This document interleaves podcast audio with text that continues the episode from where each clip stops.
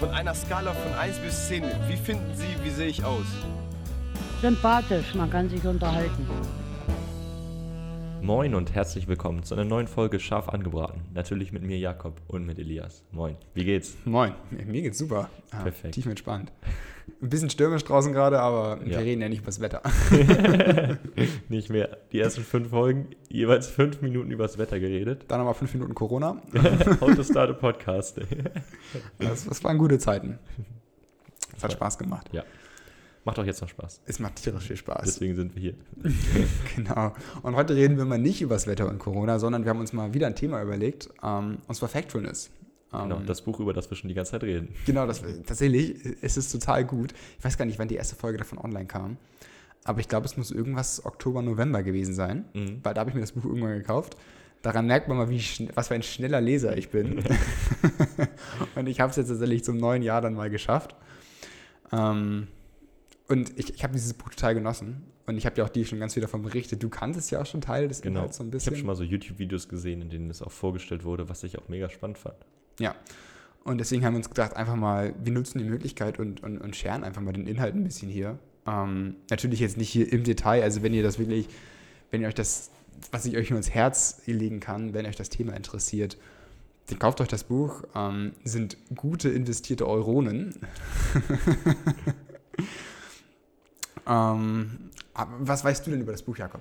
So, ich also, habe es jetzt ja komplett gelesen, ja, wie detailreich. Also ich, ich weiß halt über das Buch, dass es halt so viele Misconceptions gibt, dass man immer so denkt, so, yo, gerade diese, dieser Punkt so von den Nachrichten, dass irgendwie immer alles schlecht ist, das ist so dieser mhm. Hauptpunkt, den ich mitgenommen habe, dass man halt immer darauf achten muss, dass es halt auch viele positive Nachrichten gibt, die halt nur nicht geshared werden. Und ich gucke halt dann zum Beispiel oft so Jahresrückblicke oder so, gibt es halt viel oft auch so Videos so, dass es alles Positives dieses Jahr passiert. Ja. Und das finde ich immer ganz gut, auch mal so positive Nachrichten zu, zu verfolgen. Spannend. Und darum geht es natürlich absolut in dem Buch. Ähm, und wir haben ja damals schon, das war ja ganz zum Anfang bei der ersten Folge, ähm, habe ich mal über das Quiz geredet. Weil ganz am Anfang kommt halt, kommt halt dieses Quiz. Du hast damals sehr, sehr gut abgeschnitten. Weil, weil ich es auch schon kannte. Genau, das ist das Ding. Wer dieses Quiz kennt und einmal schon mal gemacht hat, wird es danach immer mit voller Punktzahl abschließen. Und alle anderen machen es mit fast keinen Punkten. Und das ist eine ziemlich spannende Sache eigentlich. Ähm, deswegen habe ich noch mal ein paar Fragen rausgesucht. Wie gesagt, wenn, wenn ihr das Buch kauft, ähm, gut, wenn ihr natürlich jetzt den Podcast gehört habt, dann wird auch das Quiz für euch relativ leicht. Ähm, aber macht dieses Quiz mal wirklich intensiv und, und probiert das mal. Das ist spannender, als man denkt. Was ich auch dazu noch mal sagen muss, wieso ich das schon ganz gut konnte, war, weil wir in der Uni im, im ersten Semester ein Modul hatten, in dem das sehr in diese Richtung ging. Also der ja. Prof hat sich auch in einem Modul wissenschaftliche Methoden hat er all diese Sachen so aufgearbeitet. Und ich muss sagen, das ist schon auch eine coole Idee gewesen. Das hast du mir damals auch tatsächlich gezeigt, Gapminder, gapminder.org, das ist die Adresse.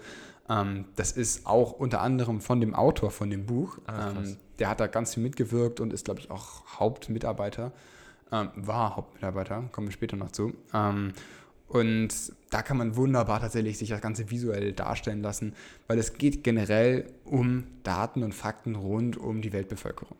Ähm, und deswegen, weil du ja so gut bist im Merken von Quizfragen, habe ich mir gedacht, stelle ich dir einfach nochmal die Fragen, aber diesmal ohne Auswahlmöglichkeiten. Ähm, ich bin mal gespannt, wie gut du da abschneidest. Und ich würde sagen, wir gucken einfach mal hier direkt, wie viele Mädchen absolvieren heute eine fünfjährige Grundschulbildung in den Ländern mit niedrigem Einkommen. In Prozent. In Prozent, genau. Äh, fünfjährige Grundausbildung, dann gehe ich mit 40 Prozent. Okay, es ist, die Auswahlmöglichkeiten sind 20, 40, 60. Jetzt kannst du dir denken, welche die richtige war. 60, 60 Prozent. Okay. Und ich finde es ich find's bis heute, wenn ich über diese Zahlen nachdenke, finde ich es unfassbar viel. Ähm, also, also find, ist es natürlich noch nicht genug. Ja, nein, klar. Das ist auch genau das, was, worauf das Buch hinaus will. Dass du sagst, okay, was habe ich eigentlich schon geschafft? So ist ja auch ganz viel in, in, in, in Unternehmen, in denen du arbeitest, dass du anguckst, was habe ich eigentlich in der letzten Woche geschafft, in den letzten zwei Wochen, im letzten Monat, damit du sozusagen motivierter bist ganz krass, wenn ich mal überlege, unsere Erdkundebücher. Also als mhm. wir so, das meiste über solche Themen lernt man so in Erdkunde. Ja, genau. So. Und als wir so in der siebten, achten Klasse waren, da waren die Bücher ja dann schon so fünf Jahre alt. Ja. Mindestens. Das heißt, wir sind so mit Daten von 2008 vielleicht groß geworden. Oder 2006, wo noch ganz andere Sachen geherrscht haben einfach. Da wurden, wären dann beispielsweise eher nur so 15 Prozent oder 40, 30 Prozent oder so ja. gewesen. Und das, das viel Extremere ist natürlich, wir sind jung. So, jetzt kannst du überlegen, Leute, die 30 sind, hatten jetzt die letzten ja, 10, 15 Jahre keine Berührung mehr zu neueren Daten. Das stimmt. Und deswegen tatsächlich auch, kann ich auch nur jedem ans Herz legen, von Gapminder gibt es einen Fakten-Updater. Das heißt, es ist so ein Online-Spiel in Anführungszeichen, wo du dann, da wirst du durchgeleitet durch die neuesten Updates, wo er halt, also Hans Rosling, empfiehlt, das regelmäßig zu machen, um halt auch regelmäßig auf den neuesten Stand zu kommen. Stimmt, spannend. Weil gerade bei solchen Zahlen, Packen wir in die Beschreibung. packen wir in die Beschreibung, gerade bei solchen Zahlen, es verändert sich super viel in, in zehn Jahren. So, und da reicht es nicht, sich alle, alle 80 Jahre eine neue Generation Und das ist halt auch echt nichts, was man so in den News mitbekommt. Es wird niemals Ja. bei Bild oder Tagesschau stehen, so, yo, wir haben den nächsten Meilenstein dort erreicht oder so, sondern nur, wenn irgendwie wieder was schlecht läuft. Ähm, machen wir nochmal eine letzte Frage direkt. Ähm, wie viele Menschen auf der Welt haben ein gewisses Maß an Zugang zur Elektrizität? Auch in Prozent. Ich sage äh, 96 Prozent. Okay, gut, so, so optimistisch ist dann doch leider nicht, es sind 80 Prozent. Ach, sogar nur so. Okay, da hätte Ja. ich jetzt auf mehr ge ge Mhm. geglaubt, weil ich habe in letzter Zeit so ein paar. Travel-Vlogs gesehen von Leuten, die wirklich so in sehr entlegenen Slums waren und so. Ja. Und da gibt es halt ganz spannende Konzepte, wie du halt so Container, die dann so in der Wüste abgestellt werden, wo Solarkollektoren drauf sind, innen drin Internet und Ja. mehreres, die sich so quasi als eine Einheit funktioniert und quasi so Dörfer an die, an, an die Rest Ja. der Welt anschließt. Super spannend. Ich wollte was total ähnliches gerade sagen. ähm, das hat tatsächlich der Vater von meiner Freundin auch mir vorhin nochmal berichtet. Er war nämlich in Tansania vor ein paar Jahren und dort ist es auch so, du hast da wirklich Hütten, die nach europäischen Verhältnissen komplett runtergekommen Mhm. sind. Für, damalige, für, da, äh, deren Verhältnisse aber komplett gut und ausreichend. Du brauchst ja keine gute Dämmung Mhm. und so weiter. Und die haben einfach so eine komplette Lehmhütte und obendrauf ist eine total moderne Solaranlage. Damit die dann pro Haus das einfach damit versorgen können Ja. weil es unfassbar autark ist. So ein riesiges Stromnetz aufbauen ist ja super intensiv und super praktisch und tatsächlich auch super spannend. Das war auch in dem Buch von Hans Rosling, dass sie versucht haben, gerade auch im Dschungel und in solchen abgelegeneren Gebieten Leute mit Internet zu versorgen. Und dann war die Idee tatsächlich von ähm, einer großen Organisation, dass sie einfach so ganz kleine Mikrochips bauen. Also kleines relativ so Tischtennisball-mäßig. Und die haben sie einfach im ganzen Dschungel verteilt. Und die sind alle autark. Das heißt, sie funktionieren einfach alle, indem sie mit Solarzellen sich selbst sozusagen versorgen und damit dann untereinander ein riesiges Mesh-Netzwerk bauen im ganzen Dschungel. Und damit Weil das der Dschungel braucht. Genau, theoretisch für den Dschungel, aber halt ähm, komplett Afrika deckend, riesige Gebiete deckend, weil du musst halt nur alle paar hundert Meter so ein Ding dann hinbauen. Oder vielleicht, vielleicht auch ein bisschen dichter. Ähm, aber damit kannst du halt auch Dörfer, die vielleicht abgelegenere, äh, abgelegener sind, damit versorgen.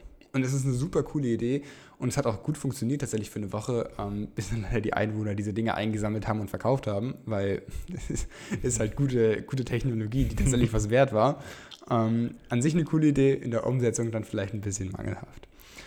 Ähm, was aber tatsächlich sehr spannend ist, das ganze Buch ist aufgebaut in insgesamt zehn Instinkte, wie er das nennt. Mhm. Ja, und ich habe gedacht, wir können einfach mal so, ein, so ein, zwei, drei, je nachdem, wie, wie ausführlich wir darauf eingehen, Das sind so die, diese, diese Beispiele, wo wir quasi dass die Welt so falsch wahrnehmen, richtig? Diese Instinkte? So in Anführungszeichen, genau so kann man sich das vorstellen. Und dann sozusagen erklärt er mal in dem Buch einen Instinkt und was ich super cool finde, er erklärt auch, wie du selber diesen Instinkt bei dir hemmen kannst. Also wie kannst du dagegen entgegenwirken. Ähm, und tatsächlich der erste Instinkt, vielleicht wird es dann ein bisschen klarer für die Hörer, ähm, der Instinkt der Kluft. Man hat immer so ein, ich finde dieses Wort total cool. Ich habe das aus dem Buch gelernt. Ich habe das im Oktober gelesen und ich kann das Wort bis heute Dichtomie. Ich mag das Wort total gerne. Ähm, Das da sind so diese Wörter, die man so verwendet, wenn man so mit irgendwem redet, den man so jetzt richtig beeindrucken will. So. Exakt. Da musst du mal ein bisschen auf die Dift Dichtomie achten. Genau. ähm, und bei- bei Dichtomie geht es einfach immer nur um so eine Spaltung in so ein, so ein binäres Denken. A und B, falsch, wahr. Und hier geht es halt um wir und der Rest. Wörter wie binär verwenden Leute auch nur im Normalen. Das ist auch so. Wenn Leute halt so sagen, so ganz normal, so, ah, das ist so relativ binäres Denken. Ich weiß gar nicht tatsächlich, was das Adjektiv dazu wäre. Ist das di dichtomatisches Denken? Das wäre auch nochmal so ein richtiger Denken in Dichtomien. Denken. Uh, uh, das finde ich auch ein schönes Ding. Und man hat tatsächlich vor allem hier der Westen, wie es ja immer so schön denkt, hat dieses Gefühl von, wir sind der Westen und es gibt den Rest. Es gibt Europa, Amerika und dann gibt es halt noch so Asien. So, Afrika gibt es auch noch. Genau. Also, glaube ich. ja, habe ich auch mal von gehört. Und das ist halt so gewesen, vor Ken- 100 Jahren. Kennst du diese Memes mit People don't realize how big Africa really is? Absolut. Ähm, und das Lustige ist halt, das war so, aber das ist überhaupt nicht mehr so. Mittlerweile hat man so einen extrem großen Bereich, wo sich einfach alle, ähm, alle Länder befinden. Klar. Immer mehr annähern. Immer mehr annähern, exakt.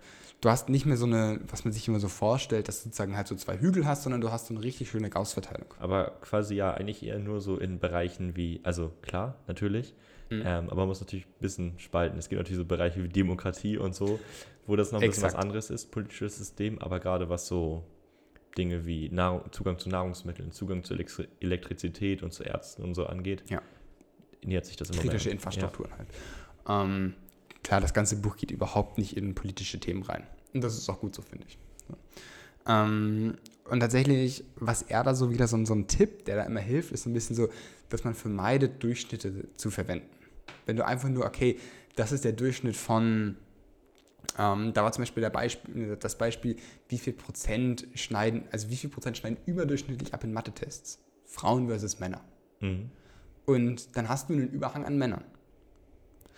Aber das Spannende ist, wenn du dir tatsächlich mal den Graphen anguckst, dann hast du eine extreme Verteilung tatsächlich in der Mitte. Also 95% befinden sich in der Mitte und sind extrem gleich, aber du hast tatsächlich so einen, so einen kleinen Prozentteil, von denen, die besser sind, sind das dann Männer. Aber das ist überhaupt nicht ausschlaggebend. Das, das sind einfach nur so ein paar Nerds, die sich für IT interessieren. Exakt. Und es ist der Großteil der Menschen, von Männern und Frauen, sind exakt gleich im Thema Mathematik und befinden sich exakt in der Mitte. Das hat überhaupt nichts damit zu tun, ob man jetzt, dass Männer besser sind, sondern nur, dass es mehr machen in einem bestimmten, in so einer bestimmten Blase. Genau. Und so hat man dann wieder dieses Ding, du guckst dir diesen Durchschnitt an, oh, Männer sind wohl einfach schlauer in Mathe. Und das ist halt so, so eine komplett falsche Schlussfolgerung daraus. Ähm, und was er auch meint, ist so Extreme vermeiden. Dass man immer so, was natürlich ein super beliebtes Ding ist, da kommen wir auch später noch drauf zu, man nimmt immer das Schlimmste und vergleicht das miteinander. Und das sorgt halt in Menschen für, für Angst. Ähm, und mit Angst kannst du leider relativ viel bewirken. Und was ich auch sehr spannend fand, er hatte das relativ kurz nur erwähnt in so einem, Absatz auf so einer Seite. Ähm, da hat er so ein bisschen gesagt, zum Beispiel kann man auch sehr gut ähm, transferieren auf die Klimaschützer gerade, auf die Fridays for Future Aktivisten. Die werben, werben in Anführungszeichen, relativ gerne mit, dass das, mit dem, mit dem Worst-Case-Szenario. Und er hat es auch dargestellt mit einem Forscher, der nur Gutes wollte. Er wollte nur den Menschen bewusst machen, dass der Klimawandel ernst ist. Mhm. Und er wollte dafür gerne den Worst Case verwenden, weil das macht den Menschen Angst. Das Problem bei sowas ist immer, wenn du den Worst Case verwendest und der nicht eintritt, dann sind die Menschen zwar geschockt gewesen damals, aber sie vertrauen einem nicht mehr. Und dass man da sozusagen versuchen muss, nicht auf Extrempunkte achten, weil wer einmal Wolf ruft, dem glaubt man, wer es öfter macht, da, da verliert man einfach das Vertrauen. Stimmt, spannend. Das heißt quasi, dass ein großes Problem ist von, von Fridays for Future, dass quasi zu krass das gemalt wird, dass genau. dann viele sagen, das, das wird nicht passieren, das ist alles Lügen. Und das ist das Problem tatsächlich in der Politik, warum sie nicht so ernst genommen werden, obwohl das Thema super, super wichtig ist, was sie ansprechen, aber vielleicht zu extrem dargestellt wird. Und da wird natürlich auch in der Berichterstattung, würde man jetzt natürlich die extremsten Klimaschützer genau. gegenüberstellen mit den extremsten Klimazerstörern. Man würde jetzt irgendeine Tankstelle oder irgendein Ölkonzern dann mit denen vergleichen, anstatt irgendwie so die Mitte zu sehen, wo vielleicht ganz viele zusammenhängen und irgendwie an derselben Stelle, an, der, an derselben Sache arbeiten wollen. Ja. Und das ist auch exakt der nächste Instinkt oder einer der Instinkte dabei. Das ist nämlich dieser Instinkt der Negativität. Einfach kennt man ja, das ist so ein alltägliches Ding, hat man schon oft gehört. Gute Nachrichten sind keine Nachrichten. Keiner will wissen, dass, wenn, wenn, wenn eine Frau am Bahnhof überfallen wird, dann ist das eine Nachricht. Wenn eine Frau am Bahnhof nicht überfallen wurde und nur in die S-Bahn gestiegen ist, da, da wird ja niemand drüber berichten. Das ist ja total langweilig. Und das gleiche ist zum Beispiel dieses typische Ding, mittlerweile weiß man das schon so ein bisschen bei Flugzeugabstürzen. Es stürzt kein Flugzeug mehr ab. Also zumindest super, super Also in den letzten zehn Jahren sind, also eine, eine Boeing ist abgestürzt, dieser, dieser neue, dieses ja. neue Flugzeug. Und dann ist ein MH17 das erinnere ich noch, ist mal verschwunden in Malaysia. Genau solche das waren Dinge. zwei in 20 Jahren so. Und das sind, du hast Fallzahlen, also Todeszahlen pro Jahr von, die kannst du an einer Hand abzählen. Ähm, und trotzdem wird natürlich, wenn sowas passiert, extrem darüber berichtet. Und das hat, sagt er auch so als direkte Aussage, ähm, mehr Nachrichten bedeuten nicht mehr Leid. Nur weil über etwas öfter dokumentiert wird und berichtet wird, heißt es nicht, dass das schlimmer ist oder schlimmer wird durch mehr Berichte. Und gerade so bei Flugzeugabstürzen. Ja, es ist super tragisch, dass da jetzt 50 Leute gestorben sind oder 100 oder seien es auch 200. Aber es ist doch viel tragischer, dass gerade in derselben Zeit, in der du diese zwei Minuten Nachricht angehört hast, gleich viele Menschen an einem Autounfall gestorben sind. So. Ähm, und trotzdem verzerrt es so die Wahrnehmung massiv. Das stimmt. Was in, in, in ähnliche Richtung geht, ist auch. Jetzt habe ich den Punkt vergessen. Mach weiter. Passiert. Ähm, und tatsächlich auch, was er mal sagt, ist, besser und schlecht ist ein signifikanter Unterschied. Klar, eine Zahl kann schlecht sein, mhm. aber sie kann trotzdem besser sein als vorher. So, bezogen zum Beispiel auf Kindersterblichkeit. Ja, die Zahl der Kindersterblichkeit ist, ich kann die Zahl jetzt gerade nicht aus dem Kopf, aber sie ist im Millionerbereich. Es sind zwei Millionen oder so pro Jahr. Seien es auch vier Millionen, ist jetzt ja komplett irrelevant dafür. Das wirkt viel, aber auch einfach nur, weil sich der Mensch das überhaupt nicht vorstellen kann. Stell dir mal alleine schon 100.000 tote Babys vor. Das ist eine Zahl, die willst du dir nicht vorstellen. Das ist auch eine schreckliche Zahl. Und darum redet er auch in dem Buch, dass er dafür oft kritisiert wurde, zu sagen, wie kannst du denn bloß mit Kindersterblichkeit rechnen? Mhm. Wie kannst du das denn in Graphen darstellen? Und er sagt so, das ist super wichtig, das zu tun. Darum mal darauf aufmerksam zu machen, darüber nachzudenken, weil er macht das ja nicht, um sich darüber lustig zu machen. Er macht das, um die Welt zu verändern. Und Dinge besser zu machen, vielleicht daraus Learnings zu haben. Er ist also tatsächlich Arzt. Quasi der, der Hauptpunkt ist, dass man quasi sagt, okay, zwei Millionen, oder wenn man jetzt sagt, zwei Millionen Kinder sind gestorben, ja. ist zwar krass, aber wenn man quasi sagt, wenn man es in Bezug zieht, sieht zu vor fünf Jahren oder Exakt. vor 80 Jahren, wo noch die Hälfte der Kinder gestorben ist, was mit einmal 400 mhm. Millionen ist oder sowas. Ja. Keine Ahnung, was die Zahl ist. Wirklich viel höher ähm, dann ist es wiederum mega positiv. Und dass man quasi, ja, das ist natürlich ein spannender, spannender Einblick. Ich weiß auch meinen Punkt wieder von eben. ähm, dass es dieses mit diesen ganzen Nachrichten ist, so wie als Ebola ausgebrochen ist. Ja. Dann war das so ein Riesenthema und wir müssen alle dort dran arbeiten. Und Malaria hat in derselben Zeit genauso viele Tote gefordert, aber weil wir quasi für uns selber einen Impfstoff, beziehungsweise was heißt Impfstoff, aber ich weiß gar nicht, ob wir einen Impfstoff haben, aber Medikamente dafür haben, mhm ist es nicht so ein Ding. Ja, super spannend. Tatsächlich, wie gesagt, er ist Arzt. Und ah, deswegen ah, okay. kommt er auch aus diesem ganzen, aus dieser ganzen Thematik. Er war aus sehr vielen unterschiedlichen Ländern und hat da die Dinge mal mitbekommen. Und da wurde ihm zum Beispiel auch gesagt, als Arzt könnte er jetzt in einem Krankenhaus arbeiten, irgendwo in einem nicht so entwickelten Land und könnte dort Kinder retten. Mhm. Und dann mhm. könnte er pro Tag vielleicht vier, fünf Kinder wirklich vor dem Tod retten. Aber wenn er vielleicht präventiv in ein Dorf geht und irgendwas aufklärt, und denen da was zeigt, wie sie das richtig machen, dann könnt ihr einfach pro Tag tausende Kinder retten. So, und dann muss man immer gucken, okay, wo, wo muss ich wirklich ansetzen? Sehr, sehr, sehr interessant. Ich habe einen YouTuber, Ali Abdal, ich weiß nicht, ob du den auch kennst, das ist ein ähm, britischer YouTuber, der war, hat äh, Medizin studiert genau. und dann einen riesen YouTube-Kanal aufgebaut und äh, sich jetzt dafür entschieden, weiter YouTube zu machen und äh, mhm. nicht der Medizin weiter nachzugehen. Und dann hat er ein sehr, sehr langes, ich glaube so 40, 50 Minuten Video gemacht, wo er erklärt hat, warum er jetzt weitermacht mit YouTube und nicht als Arzt. Mhm. Und ein Punkt war sein, sein Impact. Also ein ja. Punkt war, was für eine Auswirkung er hat. Und das war auch super spannend, weil er so meinte, als Arzt natürlich, man hilft enorm vielen Leuten und so. Mhm. Aber wenn er jetzt diese Stelle nicht annimmt, dann wird jemand anderes die, diese Stelle übernehmen. Der nächste Arzt wird nachkommen. Ja. Und er ist quasi nur ein, ein Teil dieses Systems natürlich. Er wird viel, viel, ja. vielen Menschen helfen. Aber jemand anderes kann das quasi auch tun. Und wenn er quasi diesen YouTube-Kanal macht und da sehr vielen Leuten hilft, mhm. dann ist es etwas, was im Moment nur er tun kann. Ja. Und wo er viel mehr helfen kann und sich deswegen vom, vom Impact sogar her glaubt, dass er mit dem YouTube-Kanal mehr erreichen kann und deswegen sich sogar sehr darauf fokussiert. Das hat tatsächlich auch meine Finanzbuchhaltungsdozentin immer gepredigt bei uns in der Vorlesung, dass sie sagt, mach nicht das, was du vielleicht gut kannst, mach das, was du am besten kannst. Weil das, was du gut kannst, dafür gibt es auch andere. Mach immer genau das, wo du meinst, da kannst du jetzt wirklich das meiste rausholen für dich und auch für andere. Und ihr Beispiel war einmal, okay, Akten sortieren. Ja, das kannst du bestimmt. Das, das traut sie uns allen zu. Aber es gibt auch Menschen, für die ist das das Beste, was sie können. So, weil sie vielleicht nicht so gut Deutsch können, nicht so eine gute Bildung haben. Und dann können die sich genau darauf fokussieren, dass das für sie das Beste ist. Und du kannst dann vielleicht deine, deinen Fokus auf was anderes setzen, was dann wiederum das Beste ist, was du kannst. Und das finde ich ist ein cooler Gedanke, dass man versucht, ein bisschen mehr den Fokus darauf zu setzen, was kann ich wirklich richtig gut und das stärkt. In, in ähnliche Richtung geht auch Kobe Bryant, hat mal gesagt, um, be the best one in your quarter. Mhm. Also jeder ist so, jeder arbeitet so in seinem Bereich. Ob man jetzt Profisportler ist oder der reichste Mensch der Welt oder ob man einfach nur lesen lernt. Ja. Aber man muss einfach in dem Bereich, in dem man sich gerade bewegt, versuchen, dort der Beste zu werden.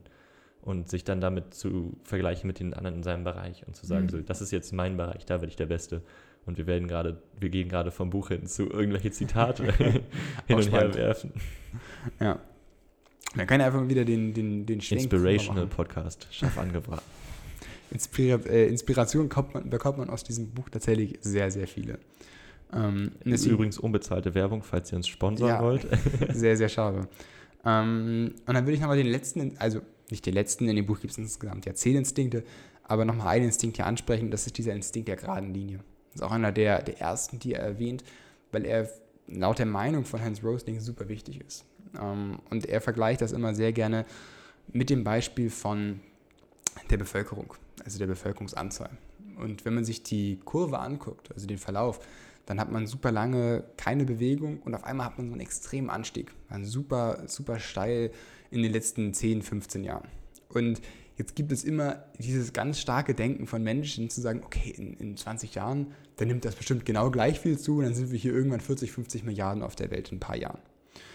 Und das ist halt so ein Problem, dass Menschen denken, okay, nur weil etwas gerade in einer Gerade und in einer Linie verläuft, heißt es das nicht, dass es das in Zukunft auch macht. Ja, man, natürlich, man erkennt so ein Muster und dann ist Ja. das Gehirn ja sehr gut drin. Muster Genau. führt weiter, dass, dass man diese Muster immer gut weiterführen kann. Das Problem ist, dieses Muster ist zu groß, dass der Mensch das verstehen kann.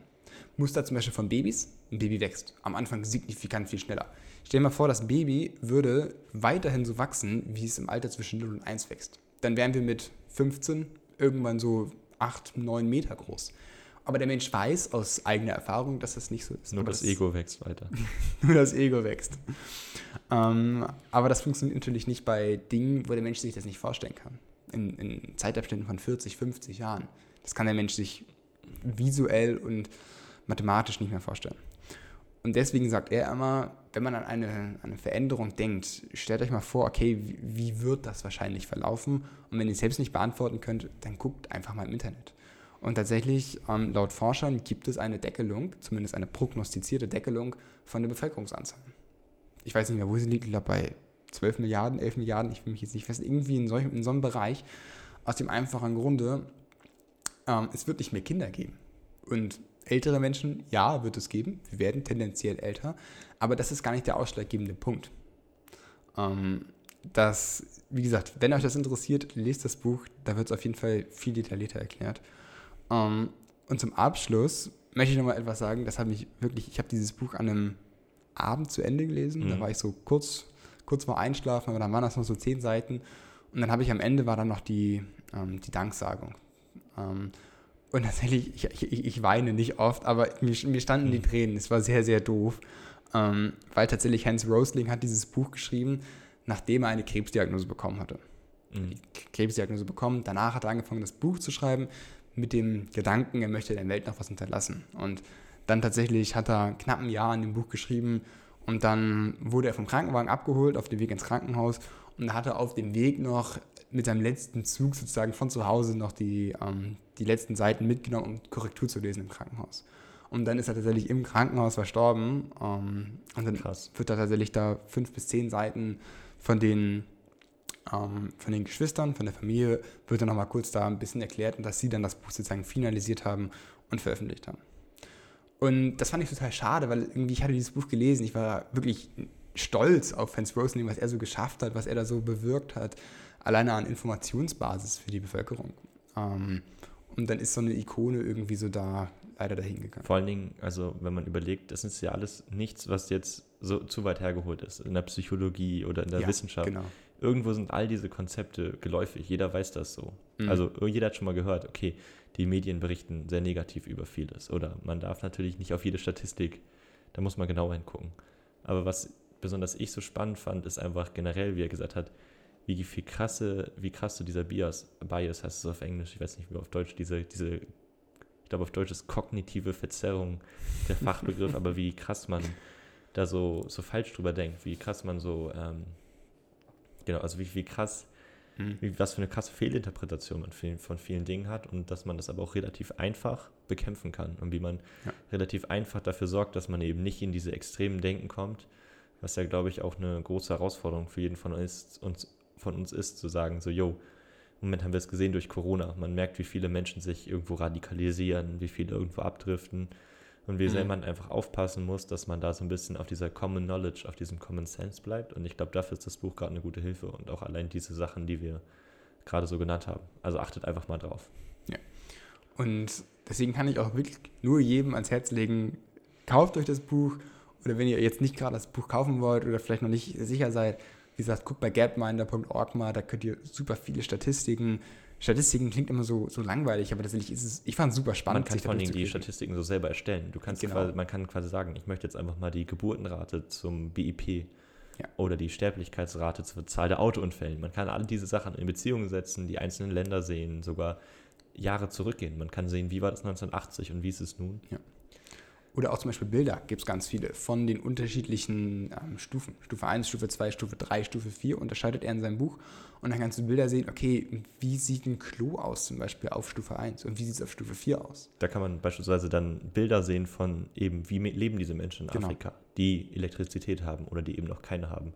Und das ist auch viel wert mit dem, wenn man, wenn man sich denkt, so, yo, mein Leben ist gerade scheiße. Oder dass man mal sieht, wie gut es einem geht, was man für ja. Privilegien hat und wie man die wertschätzt und dass man vielleicht auch auf sich und seine Umwelt ein bisschen achtet. Genau.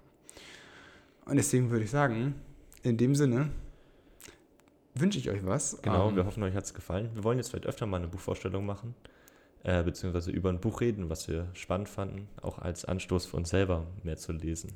Und wenn ihr richtig gute Buchtipps habt, dann freuen wir uns absolut darüber, wenn ihr uns einfach mal schreibt, was ist so das beste Buch, was ihr gelesen habt, wo ihr vielleicht auch am meisten mitgenommen habt für euch. Genau. Und in dem Sinne wünsche ich euch noch eine schöne Woche. Ciao, ciao.